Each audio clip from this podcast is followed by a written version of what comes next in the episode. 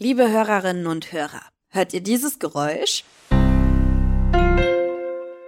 Dann folgt Werbung. Ihr kennt ja den Deal. Ihr könnt den Podcast kostenlos hören, dafür gibt's ab und zu Werbung. Und jetzt? Los geht's!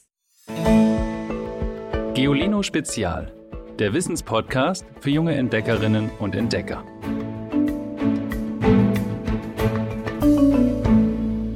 Hallo ihr Lieben. Habt ihr schon mal jemanden sagen hören, Sprache schafft Wirklichkeit?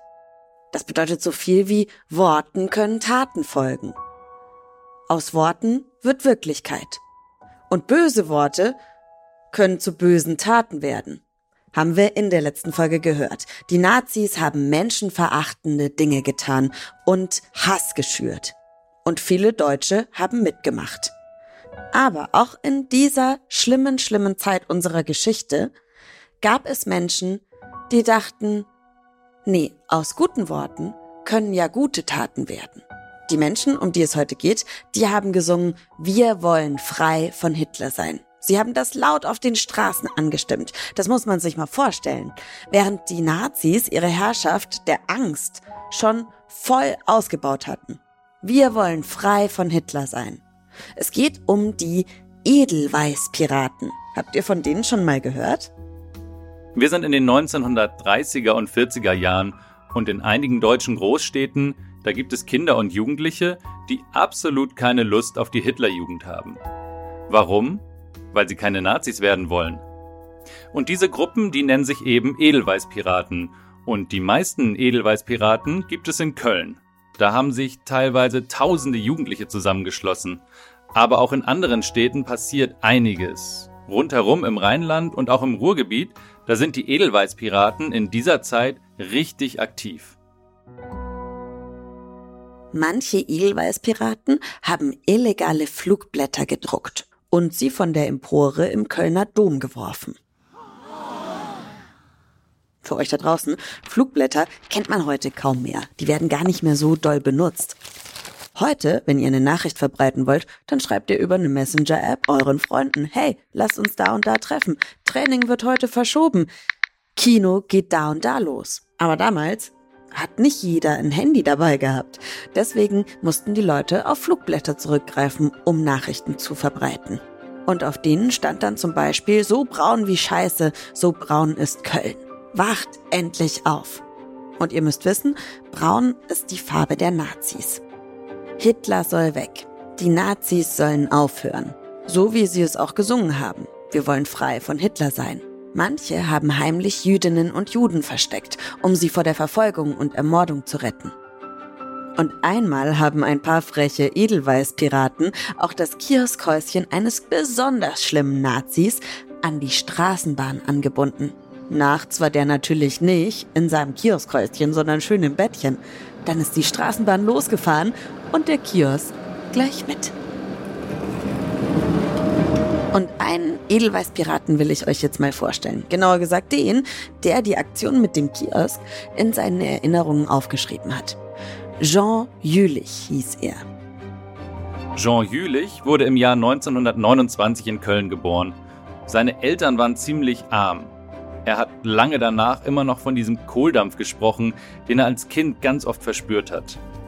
Als die Nazis an die Macht kamen, da war er noch nicht mal vier Jahre alt.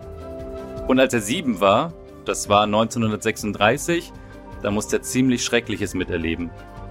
Plötzlich standen die Nazis vor der Tür. Sie haben seinen Vater geschlagen und verhaftet. Warum? Weil der politisch links und gegen die Nazis war. In seinen Erinnerungen schreibt Jean später, es ist furchtbar zu erleben, wenn Menschen, denen man die Gelegenheit gegeben hat, andere zu quälen, dies hemmungslos ausnutzen. Eigentlich ziemlich klar, dass Jean überhaupt keine Lust hat, bei den Nazis mitzumachen. Deswegen schließt er sich ein paar Jahre später, da ist er 13, einer Gruppe von Edelweißpiraten an. Also er war damals sowieso schon gegen die Nazis. Eingeladen zu den Edelweiß-Piraten hat ihn sein Freund Ferdi. Der war ein Jahr älter. Als Jean zu den Edelweiß-Piraten gestoßen ist, lief der Zweite Weltkrieg seit drei Jahren. Es war das Jahr 1942 und spätestens jetzt war klar, dass der Krieg, in den die Nazis Deutschland gebracht haben, schreckliche Folgen im eigenen Land hat. Köln ist regelmäßig Ziel von Luftangriffen und Bomben geworden.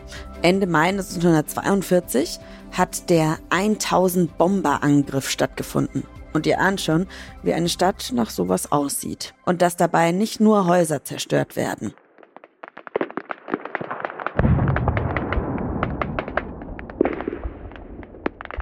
Die Edelweißpiraten haben sich zu der Zeit regelmäßig auf einem Platz in der Stadt getroffen. Die haben zusammen gesungen, geredet und Aktionen gegen die Nazis geplant.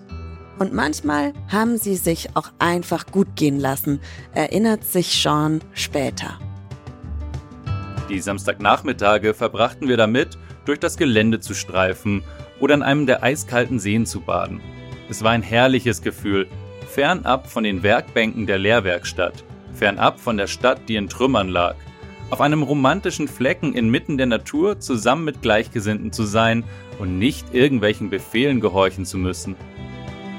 Ihr ahnt es wahrscheinlich schon. Wenn sich damals junge Menschen den Nazis widersetzt haben oder einfach eine gute Zeit haben wollten, statt bei ihren schrecklichen Plänen mitzumachen, dann ist das damals sehr gefährlich. Hitler und seine Wähler haben nichts schlimmer gefunden als Andersdenkende und Menschen, die sich ihrem Krieg und ihrem verbrecherischen Regime entziehen wollten. Das brennendste Problem der Jugendgefährdung. So nennt ein Gericht die Edelweißpiraten in dieser Zeit. Natürlich versuchen die Nazis, die Edelweißpiraten zu finden und sie unter Kontrolle zu bringen, sie zu unterdrücken.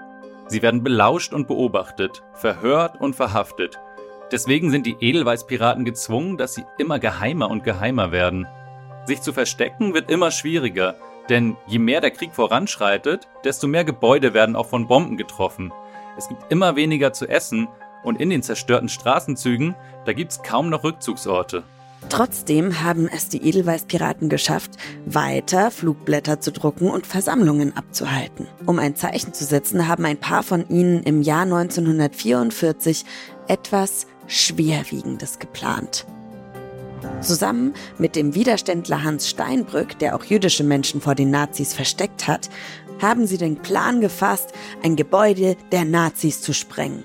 Ein sehr wichtiges Gebäude, nämlich das Kölner Hauptquartier der geheimen Staatspolizei Gestapo, die immer wieder Jagd auf die Edelweißpiraten und andere Gegner der Nazis gemacht hat. Mit Sprengstoff haben sie das Kölner Hauptquartier dieser mörderischen Behörde sprengen wollen. Ja, ihr hört richtig. Aus Worten sollte eine Tat werden, die in normalen Zeiten bestimmt nicht in Ordnung gewesen wäre. Aber es waren keine normalen Zeiten und die geheime Staatspolizei war auch keine Polizei, wie wir sie heute haben, sondern selbst eine Vereinigung von Verbrechern. Sean hat die Zünder besorgen sollen, war aber nicht an der Ausführung beteiligt.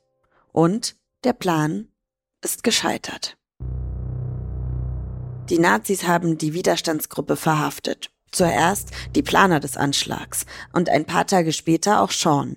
Er war zu dieser Zeit 15 Jahre alt und erinnert sich später so. Das war Gestapo-Kommissar Schiffer. Der fragte mich, wo der Ferdi sei und als ich nicht sofort antwortete, schlug er mir mit der Faust so hart ins Gesicht, dass ich mit dem Kopf gegen einen Kühlschrank fiel. Dabei zerbrach das Glas der Schranktür und ich erhielt einige Kopfwunden. Dann ließ Schiffer von mir ab, er setzte sich aufs Sofa, ich musste mich neben ihn setzen. Nach einiger Zeit erschienen drei weitere Gestapo-Leute, sie führten mich ab, alle vier hatten ihre Pistolen entsichert. Sean ist verhört und gefoltert worden kam aber mit dem Leben davon, während andere Edelweißpiraten zum Tode verurteilt worden sind. Sean selbst ist ein halbes Jahr lang ohne Gerichtsverfahren festgehalten worden, in verschiedenen Gefängnissen, bis die amerikanischen Truppen die Nazis rund um Köln besiegt haben und Sean befreit haben. Er war total ausgehungert und hat keine 40 Kilo mehr gewogen. An seinem 16. Geburtstag ist er entlassen worden. Einen Monat vor Kriegsende. Das, was mit den Freunden von Sean passiert ist, ist furchtbar und könnte einen denken lassen, sie sind aufgestanden, aber die Nazis waren stärker.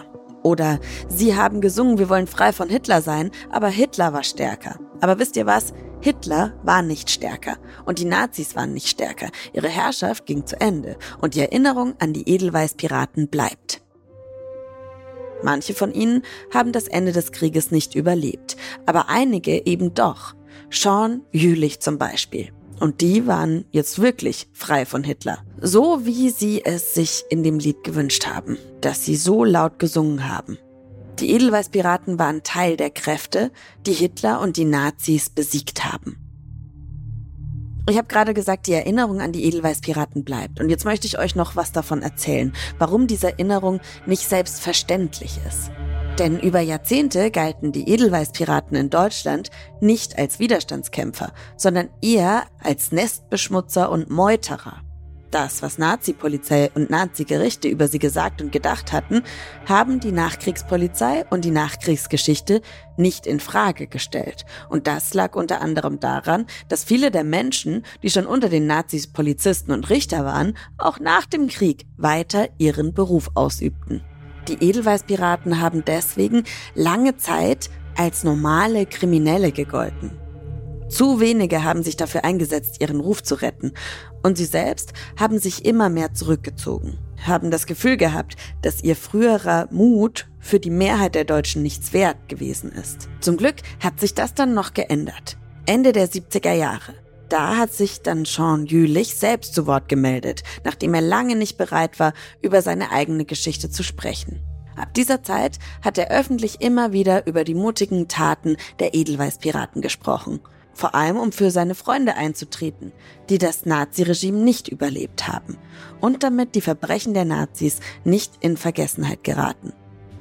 Die Presse hat darüber berichtet. Die alten Nazis sind langsam aus den wichtigsten Entscheidungspositionen verdrängt worden und ganz langsam hat sich das Bild der Edelweiß-Piraten gewandelt. Heute gelten sie als Widerstandskämpfer, die sich dem Nationalsozialismus verweigert haben.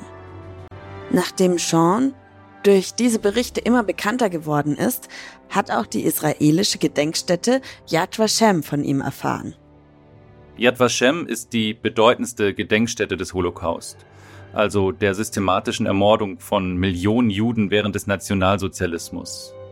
In Yad Vashem gibt es auch eine sogenannte Allee der Gerechten unter den Völkern. Dort stehen unter Bäumen Gedenktafeln und die erinnern an diejenigen Menschen, die sich den Nazis widersetzt haben, um Juden zu retten. Im Jahr 1984 ist auch Sean Jülich dort als Gerechter unter den Völkern geehrt worden. Was für eine Auszeichnung für einen Mann, dem viele Deutsche sein Leben lang als Kleinkriminellen abgetan hatten. Noch ein paar Jahre später bekam Jean Jülich auch noch das Bundesverdienstkreuz. Es war ein langer Weg, aber im Jahr 1991 also 46 Jahre nach Kriegsende, hat der deutsche Staat endlich anerkannt, was Jean Jülich und seine Freundinnen geleistet haben. Und dass sie keine Kriminellen waren. Ihr erinnert euch, in Köln gab es besonders viele Edelweißpiraten. Und deswegen wurde dort vor anderthalb Jahren ein Mahnmal angelegt. Das befindet sich im Volksgarten und das war ein ehemaliger Treffpunkt der Gruppen. Wer für andere aufsteht und eigentlich auch für sich selbst, so wie die Edelweißpiraten, der bekommt dafür leider häufig keinen Applaus, aber manchmal, irgendwann, ein bisschen Anerkennung. Es gab viele Menschen wie Sean Jülich, die aufgestanden sind, die was gesagt haben, ohne dass ihre Namen bekannt geworden sind. Wenn wir an Sean Jülich denken, müssen wir eigentlich auch an all die Namenlosen denken. Übrigens, die Erinnerungen des Edelweißpiraten Sean Jülich, aus denen wir in diesem Podcast zitiert haben, gibt es als Buch unter dem Titel Kohldampf, Knast und Kamelle und ist im Kiwi Verlag erschienen. Und jetzt fehlt nur noch eins. Unser Witz der Woche. Hallo, ich bin Till und ich zeige euch meinen Lieblingswitz. Alle Kinder sp springen durch den brennenden Reifen, außer Nick, der war zu dick. Schickt auch ihr uns euren Lieblingswitz per Sprachnachricht an 0160 351 9068. Die Nummer steht natürlich auch in der Folgenbeschreibung. Folgt unserem Podcast, schreibt uns eine Bewertung und erzählt all euren Freundinnen und Freunden von uns. Ich bin Ivy Hase und mit mir an dieser Folge haben gearbeitet unser Sprecher Tim Pomarek, Christian Schepsmeier in der Redaktion und Alexandra Zebisch in der Audioproduktion. Tschüss! Noch mehr Geolino für zu Hause? Schaut einfach unter geolino.de slash spezial.